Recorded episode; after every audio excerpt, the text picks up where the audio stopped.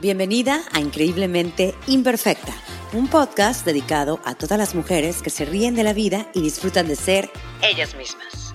Yo soy Musme y te invito a que me acompañes en este espacio en donde cada miércoles encontrarás entrevistas, reflexiones, relatos, conversaciones y mucho más. Hablaremos de diversos temas que nos ayuden a inspirarnos y motivarnos a seguir siendo nuestra mejor versión.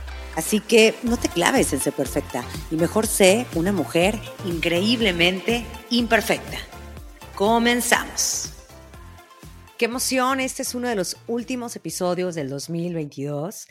Ya estamos entrando en lo que viene siendo este mes increíble que es diciembre y como toda final, quise hacer una recopilación de aquellas invitadas que estuvieron conmigo a lo largo del 2022 y quise sacar las ideas principales, lo que me conmovió más o, lo que para mí fue algo que quise destacarles para que ustedes siempre lo estén recordando y lo quieran ver de una manera como resumen. Así que estos últimos cuatro episodios que voy a estar compartiéndote a partir de ahora, cada miércoles, vas a estar encontrando resúmenes sobre mis invitadas sobre diversos temas. Vas a encontrar cuatro temas diferentes cada semana. Uno es amor propio y relaciones, el otro lo clasifiqué como temas de bienestar, el otro será motivación personal y uno de los últimos va a ser todo relacionado con los temas de hábitos. Así que espera cada uno porque lo voy a ir sacando cada miércoles. Sin embargo, hoy que me estoy enfocando en ese tema de amor propio y de relaciones,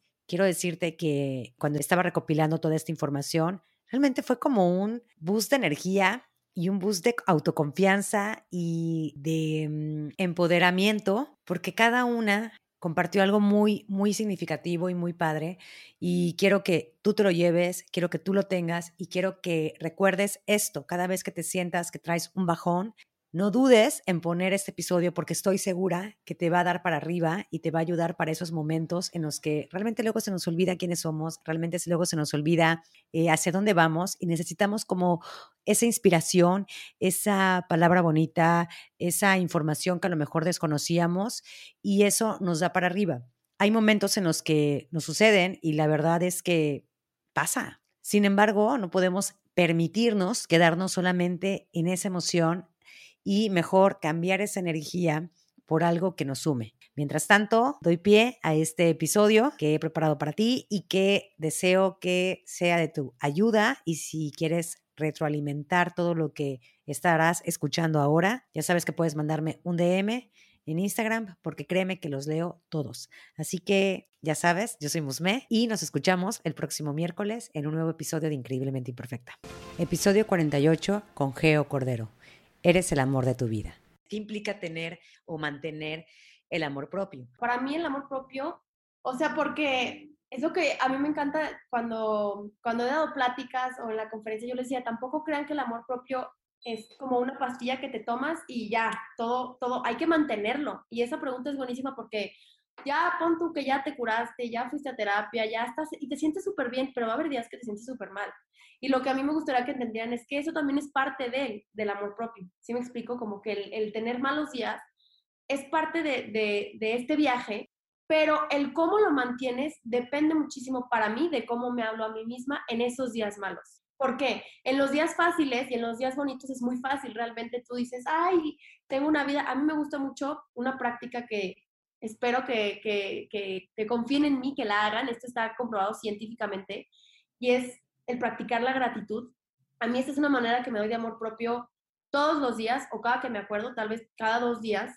Yo tengo un diario donde escribo básicamente todo lo que me pasa en el día, lo que pienso, y al final termino cada día diciendo cosas por las que me siento agradecida. Hoy quiero agradecer por, y pongo musme, o sea, mi cama, el café en la mañana, que tengo mamá y papá, que, o sea, cosas que muchas veces damos por sentadas pero que las tienes, que las tenemos y que no podemos no verlas. Sí, porque somos afortunadas de tener una cama, somos afortunadas de tener comida. Eh, esta práctica de la gratitud para mí es dame amor propio porque yo me di cuenta lo bien que me hacía. O sea, el, el, agradecer las cosas más sencillas del mundo, o sea, tampoco como que agradecía cosas enormes, lo más sencillo, o sea, mi cama, el, ese momento en el que me acuesto después de trabajar en la noche y digo, qué rica cama, qué rica cobija, no tengo frío, Y eso te va generando un nivel de bienestar. Te digo, yo estoy justamente ahorita estudiando una maestría en psicología positiva aplicada y estoy estudiando todos estos efectos que tienen el cerebro. O sea, lo que le pasa a tu cerebro, o sea, ya no es nada más, es que yo lo sentí cómo mejoró mi vida, pero ahora lo estoy estudiando. Y es que genuinamente tu calidad de vida mejora y tú piensas que tu vida cambia, pero realmente lo que cambia son los ojos con los que lo ves, tu vida. O sea, cuando ya empiezas a agradecer, cuando te, y parte de agradecer es a ti misma, ¿no? Porque hoy me agradezco que eh, pude regular mejor mis emociones. Tú hablaste mucho de la salud mental, para mí es fundamental. Hoy agradezco que puse límites. Hoy me agradezco que me puse, que puse límites con los demás. Hoy agradezco que di mi máximo esfuerzo en una junta, en un proyecto, en mi clase de spinning. O sea, es recordarte que tú le echas ganas a todo lo que haces. Y el día que no, también. Hoy me doy gracias por haber descansado. Yo muchas veces quiero vivir al mil por hora y ando en Y a veces, cuando no soy productiva, estoy pensando, ay, no, la madre, ya no estoy haciendo nada, soy súper floja, debería estar haciendo algo. Y me empiezo a... Eso pasa. O sea, y dices, no, güey, no. Y esos días digo, hoy me agradezco porque también se vale descansar, güey. Porque no soy, no soy superwoman, no soy, necesito descansar. Y es justamente recordarte a ti misma todos los días, ya sea en tu celular, en unas notitas, en un diario de gratitud, de lo que tú quieras tener, pero es esa, ese recordatorio constante de ti misma para ti misma, porque nadie te lo va a venir a hacer. ¿no? Puedes tener amigas chingonas y gente que te diga, ay, sí, pero en esos días donde estás tú contigo misma y te sientes mal y medio aguitadilla, ya estás como que, mm", se vale también, ¿no? También entender que todo lo que estás viviendo pasa por algo y si te sientes triste, es normal. Yo muchas veces digo, hoy agradezco que pude entender mi tristeza, que a veces me siento triste y digo, ¿pero por qué será? Y le empiezas a escarbar y escribo. A mí me gusta mucho escribir y digo, ah, ya di por qué estoy triste. Ah, ok, ya medio lo entiendo. Ya no me juzgué, lloré sin sentirme culpable. Esa es una manera de darte amor propio. Me siento mal, me siento la chingada. Llórale. Eso es bueno. Y, y yo la mayoría yo creo que crecimos con esta idea de no, no llores, no, no, ah, ya vas a llorar. Yo soy súper vulnerable, yo siento todo al 100, o sea, si me siento feliz, estoy que exploto, lloro de felicidad. Si estoy triste, lloro. Si estoy enojada, lloro del enojo. O sea, yo, yo mis emociones las siento en la piel muy fácil. Entonces, eso también, el amor propio, me permite a mí misma sentir mis emociones de manera más pura. que salgan como tengan que salir. Si estoy enojada, obviamente controlado, ¿no? No llevándolo a un nivel eh, mal, pero esta parte de la salud mental tiene que ver mucho con no ser duras con nosotros mismas y el sentir que si necesitamos ayuda, está bien pedirla. Yo, en cuando te digo del COVID, yo dije, si no pido ayuda ahorita, voy a volver a caer en lo mismo de hace tres años y no quiero estar en ese lugar. Entonces es pedir ayuda. Y a lo mejor no ayuda, no necesariamente, para mí fue terapia y les recomiendo muchísimo, pero a lo mejor es hablarle un día a una amiga, güey, estoy súper sola, güey, no, me siento mal, güey. Hablarle a tu mamá, a, alguien, eh, para que no necesariamente te salven de tu problema, porque eso nos corresponde, pero el simplemente escuchar la voz de alguien, el decir, estoy triste, eso es valentía, eso es amor propio. Nos enseñaron mucho que hay que ser fuertes y, y si te fijas está medio, porque a mí me gusta mucho esta idea de, de, que somos fuertes, pero parte del ser fuertes es reconocer tu emoción, es no reprimir nada, porque o sea, Ojo, el ser fuerte no es no me siento triste. Pues eso es reprimir la emoción y eso está mal, mal, mal, mal, porque luego sale peor y conductas que a lo mejor no necesariamente son las más adecuadas, ¿no? Acá es mm, aceptar lo que siento y, y desde un lugar siempre de amor y siempre recordándome en el viaje en el que estoy. Les digo, con notitas, con post-its. Yo ahorita, si ven mi refri, lo tengo aquí enfrente de mí, este, tengo post-its por todo mi refri, post-its amarillos y actitud positiva, no te olvides de tus valores. O sea, todas esas cosas es el estarnos recordando todo el tiempo quiénes somos y por, y por qué estoy en este camino. Acuérdate lo que pasaste, esa vocecita. Tú puedes, sigue dando, sigue dando. Y hay veces que dices, no, ya estoy hasta la madre, ya, ya, ya estoy hasta la madre, ya. Pero esa vocecita de sigue dando te da ánimos. Y también descansa. Descansas, tal vez echas hueva dos días y pones series y comes pizza y no tiene nada de malo no tiene nada de malo, es súper normal, todos necesitamos un break. Yo sí creo que yo sufro de esto, la verdad, ya me cuesta trabajo descansar porque no me siento productiva, pero esa parte de descansarte también es, hay mil, hay mil maneras de, en las que yo siento que, que nos podemos dar amor propio y que, y que podemos rescatarnos en esos días difíciles a nosotras mismas y que si no puedes tú sola, se vale pedir ayuda. o sea, con las personas de confianza, no tiene nada de malo. Bueno, tiene nada de malo sentirte triste. Yo muchas veces a mis amigas, a mi novio, no, estoy bien triste. Alguien que te escuche, simplemente el hecho de escuchar a la otra persona, porque a veces eso queremos, ¿no? No queremos consejos. Sí. Güey, te amo, gracias por darme consejos, pero hoy nada más quiero desahogarme, hoy me quiero desahogar y ya. Y esa persona que te escuche, ya con eso, ya pediste ayuda, ya te diste cuenta que es normal, ya lloraste y otro día darle. Y entonces para mí es esto, entender que, que es normal, que mis emociones son normales y no ser dura conmigo misma. Creo que lo he repetido muchas veces, pero yo era demasiado dura, yo esperaba, me exigía muchísimo, pero pues creo que esto es justo parte del proceso, el no ser dura contigo misma. Episodio 65. Elena Lazalde. El amor que buscas está dentro de ti. Que también se ha romantizado mucho el amor propio y es algo que me molesta un poco porque es como, se habla como de todo lo bonito, pero no de todo lo que hay detrás que, que duele. O sea, de verdad, tener que elegir, dejar vínculos familiares, de amistad, aceptar que, que hay personas que ya no le suman a tu vida, que tal vez nunca lo hicieron o que tú ya no estás sumando y alejarte es muy doloroso, pero como comentas, siempre el resultado va a ser muy, muy, muy gratificante. Y de ahí para el real. Ah, de ahí para arriba nada más. Episodio 71. Daniela Amaya. La pareja ideal sí existe. Y bueno, es como tú dices, yo he pasado por todo eso y sigo, y sigo pasando por, por eh, por este proceso como de, de, cambio, de transformación. Esto es constante, o sea, es algo que, que además me gusta, me apasiona el seguir conociéndome, el saber que no siempre voy a ser la misma y, y, y, seguir descubriendo muchas cosas, porque yo llegó un momento, me acuerdo que dije, ay, creo que ya, llegué a mi, a mi zen, ¿no? y bueno, o sea, estaba más equivocada que nada, dije, uy, no, todo lo que me falta por descubrir dije, no quiero que este camino de, de autoconocimiento y de amor propio se acabe. Quiero seguir conociéndome porque tenemos mucho, mucho, mucho, mucho que trabajarnos. Muchísimo. Y, y no quiere decir que esté mal.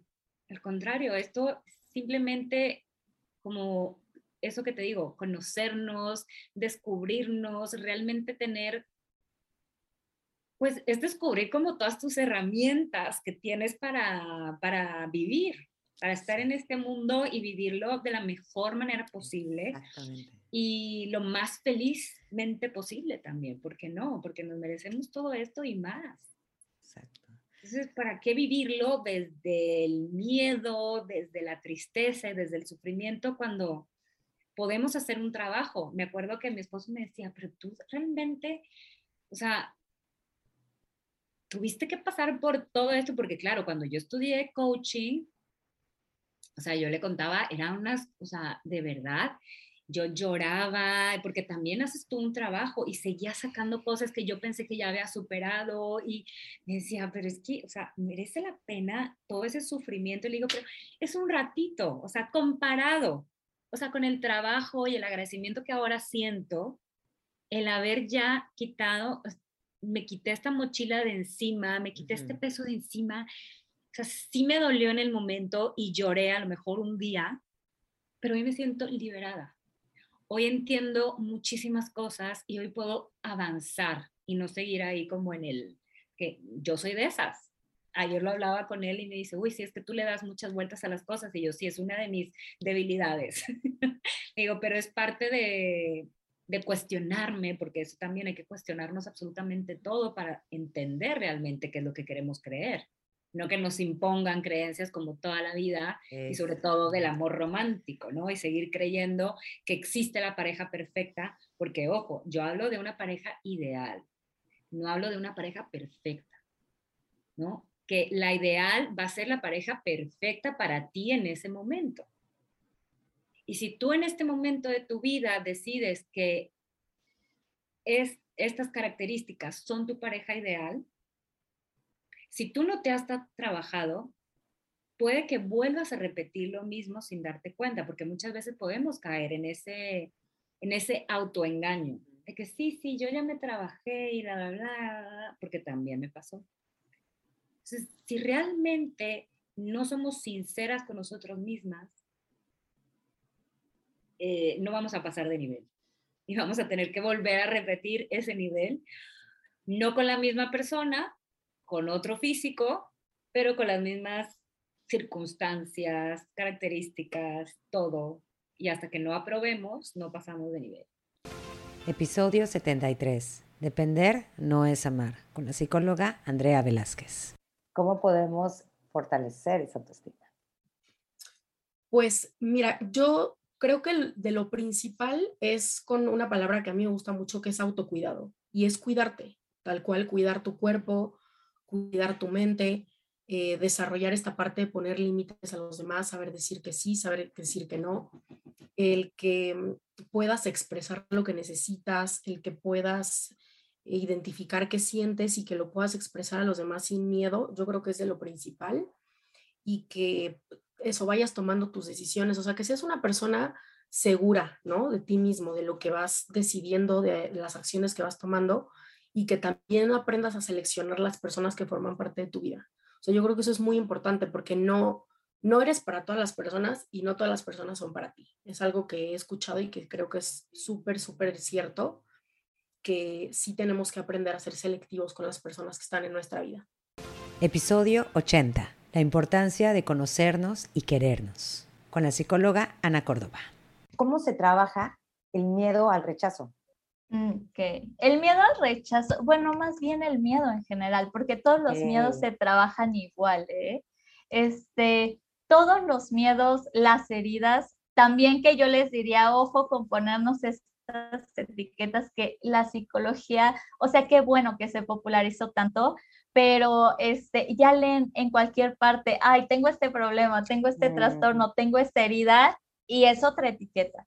Entonces, ojo ahí con andarse etiquetando este, de cualquier lado. Yo les diría solo que en terapia este, los diagnostiquen, pero este, el miedo al rechazo, como cualquier miedo, solo se vence enfrentándolo. El miedo sí no podemos, este, desde la teoría, digamos, la teoría nos puede ayudar, ¿no? A saber qué esperamos del otro lado, pero solo el enfrentarlo nos va a permitir resignificarlo. ¿Qué es lo que hacemos con el rechazo? Es resignificar y darnos cuenta que incluso en la mayoría de casos ni siquiera nos estamos enfrentando al rechazo, es cómo estamos percibiendo una situación. Porque a veces, por ejemplo, un rechazo podría ser el no me aceptaron para el trabajo. No te rechazaron a ti, buscaron el candidato que más llenaba este, la vacante que tenían. No fue un problema contigo, no sé, Mariana, contigo, Carla, no. Estaban buscando un perfil este, y buscaron el más cercano a lo que tenían, ¿no? El rechazo, por ejemplo, tal vez de una pareja, que es de los que más se sienten personales, y la mayoría de las veces no es contigo. O sea, la persona no te está rechazando a ti o cambió lo que buscaba, cambió de objetivos, crecieron, maduraron, este, ya buscan cosas diferentes. Incluso, o sea, en las infidelidades, que es donde más se puede dar, no fue contigo, es una parte de su personalidad, es algo que la persona tiene que resolver, no es que a ti te haya faltado nada.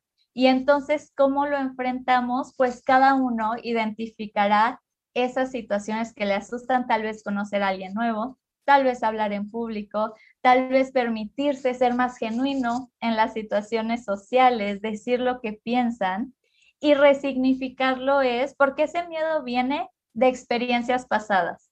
Tal vez en casa no nos dejaban expresarnos tanto y por eso nos da miedo hablar en público tal vez en casa eran como muy rígidos, ¿no? Entonces todo lo queremos hacer perfecto. Tal vez en la escuela hubo bullying, burlas de algún tipo y entonces nos da mucho miedo volverlo a vivir. Y solo se vence obviamente desde la conciencia, desde darnos cuenta, porque esa inseguridad que habla, fíjate que es nuestra niña herida. Es un discurso, si le pones atención, muy infantil, muy egocéntrico, muy de decir, todo el foco está sobre mí, todos están viendo qué hago, qué no hago, están listos para, para burlarse este, o para juzgarme, evaluarme. Y no, la realidad es que fíjate que con el rechazo, con terapia me he dado cuenta que todos estamos pensando lo mismo, todos estamos preocupados por nuestros problemas, por nuestras inseguridades, por hacerlo nuestro bien, no estamos tan pendientes de afuera. Y desde ahí enfrentar esas situaciones y darnos cuenta que eso negativo que creíamos que pasaba, no pasa o al menos no en la mayoría de las situaciones. Episodio 84. No existen las madres perfectas. Con la psicóloga Alina.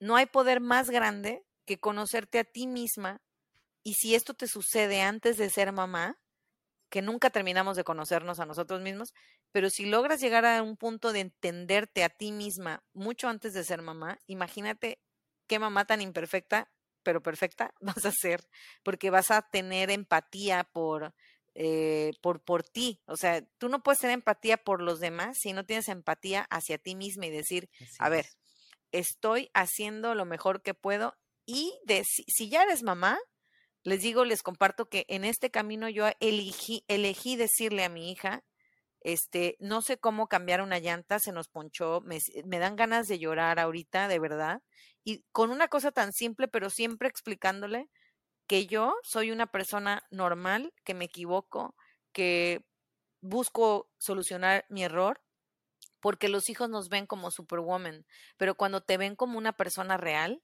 las expectativas ceden y sobre todo ellos se sienten eh, libres de contar sus propios errores también. Claro. Les damos este espacio donde no hay una superioridad en donde ¿cómo crees que le voy a decir a mi mamá que reprobé matemáticas? No, ahorita veo cómo lo soluciono. Entonces, no, o sea, exactamente. parece una simpleza, pero no decirle de un examen a tu mamá. Cuando bajan la guardia todos, ¿no? Pero cuando tú le regalas este espacio a tus hijos de decirles, soy absolutamente imperfecta, estoy haciendo esto y se los compartes, eh, los niños son más inteligentes de lo que nosotros nos imaginamos. Entonces, tú sé una mamá que trabaja en ti, que trabajas en ti, conócete a ti, si ya estás si ya estás en el camino de la maternidad, perdónate. Episodio 51. Arréglate con intención, con Mariel Rangel. Pues yo creo que es el atreverse, ¿no? A hacer las cosas. Creo que a veces, ah, si no nos... Las mujeres somos así de, si no estamos 100% listas o 100% preparadas, no hacemos las cosas o no nos damos chance. Y a veces yo creo que el estilo te puede limitar, así de que, no, ¿sabes qué? Pues voy a ser la más fachosa de la fiesta, mejor no voy. O no me siento igual de arreglada o preparada, no me veo igual de bien que todos los demás, pues mejor no les digo mi idea porque pues no me van a tomar en cuenta. Y creo que en ese sentido sí me ha, a mí me ha ayudado a impulsarme, o sea, impulsar mi carrera, impulsar todo, porque ya me siento igual, o sea, de que dices, ya llegué a la mesa de los grandes y ya me siento y me veo como ellos. Y creo que es esa parte, porque a veces si te sientes así como, pues como abajo, como down, o como que no, no tienes ese extra, y dices, bueno, por lo menos me pongo la blusa que más me gusta, o los zapatos que más me gustan, o empiezas así como por cositas, ¿no? Que te van como dando ese powercito o te van empoderando poco a poquito, y es como tu, tu mantita de seguridad cuando estabas chiquito, y ya dices, no, ya. Y empiezas a crecer, o sea, y la autoestima realmente te ayuda. Y el verte bien es así como que tu herramienta de que, no, sí, sí lo, sí lo voy a lograr o sí voy a llegar o ya soy igual que ellos. Creo que muchas veces aplicamos la de fake it until you make it y ya dices, bueno, por lo menos me veo como ellos, ya hablo como ellos, ya camino como ellos, ya soy parte de. Y creo que esa parte de la autoestima, dices, al principio sí como que lo vas fingiendo poco a poquito agarrando y ya luego dices, claro que sí, o sea, no, no tengo que que seguirlo fingiendo. O sea, ya llegué o ya soy. Episodio 66. El poder de ser auténticas con Marta Ro. Para cerrar esta parte nada más de, del tema de autenticidad, de lo que estamos hablando y lo que acabas de, compartirnos, me gustaría que en versión de conclusión nos hicieras una versión de un mana, no te mames, o sea, algo directo tal y como va. Ay, no sé. Mira, Mana lo creé como un personaje para Reels porque decía, ya los Reels, ay, es que yo no podía bailar y hacer estas cosas, ¿sabes? Dije, Mana. Somos dos. Este, y Mana lo creé como un personaje porque aparte quiero que sepas que soy actriz de profesión inicialmente. Yo estudié la carrera en, en Nueva York y entonces también me gusta mucho, esa parte histriónica va muy conmigo, ¿no? Em, y es como, pues sí, cachetadas guajoloteras. O sea, ¿qué podría decir ahorita? Mana, deja de verte el ombligo. O sea, no te mames y deja de verte el ombligo. Si estamos hablando de, de por qué el mundo se ve como se ve, deja de verte el ombligo, eh, sal y contribuye. La vida no se trata de ti, la vida se trata de dar, la vida se trata de aportar algo. Em, y creo que es una grosería que le robes a el mundo de tus talentos reales por querer jugar un juego social. ¿Sabes? Se me hace una grosería. Con eso, con eso los dejaría. Me encanta, ese no te mames. Episodio 73. Depender no es amar. Con Andrea Velázquez. Eh, yo creo que lo principal es que sí sepan identificar y concientizar, aprender a conocerse a ustedes mismas. Eh, considero que, como bien lo dijiste, la dependencia no es amor.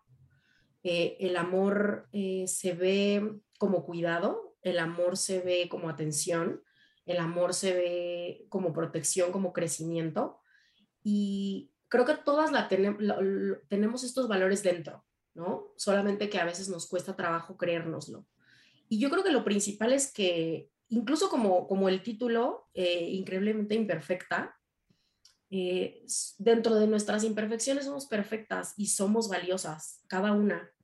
Y creo que eso es el motor que puede ayudar a que justo no seas dependiente y sea desde la elección, desde la decisión, por amor y no por necesidad.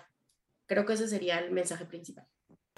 Te invito a que me des seguir en Spotify para que no te pierdas cada miércoles nuevos episodios. Recuerda que me puedes encontrar en Instagram como arroba increíblemente-imperfecta y si deseas puedes enviarme un DM. Me encantaría saber qué te parece el podcast, qué temas te gustaría que abordara y sobre todo saber de ti.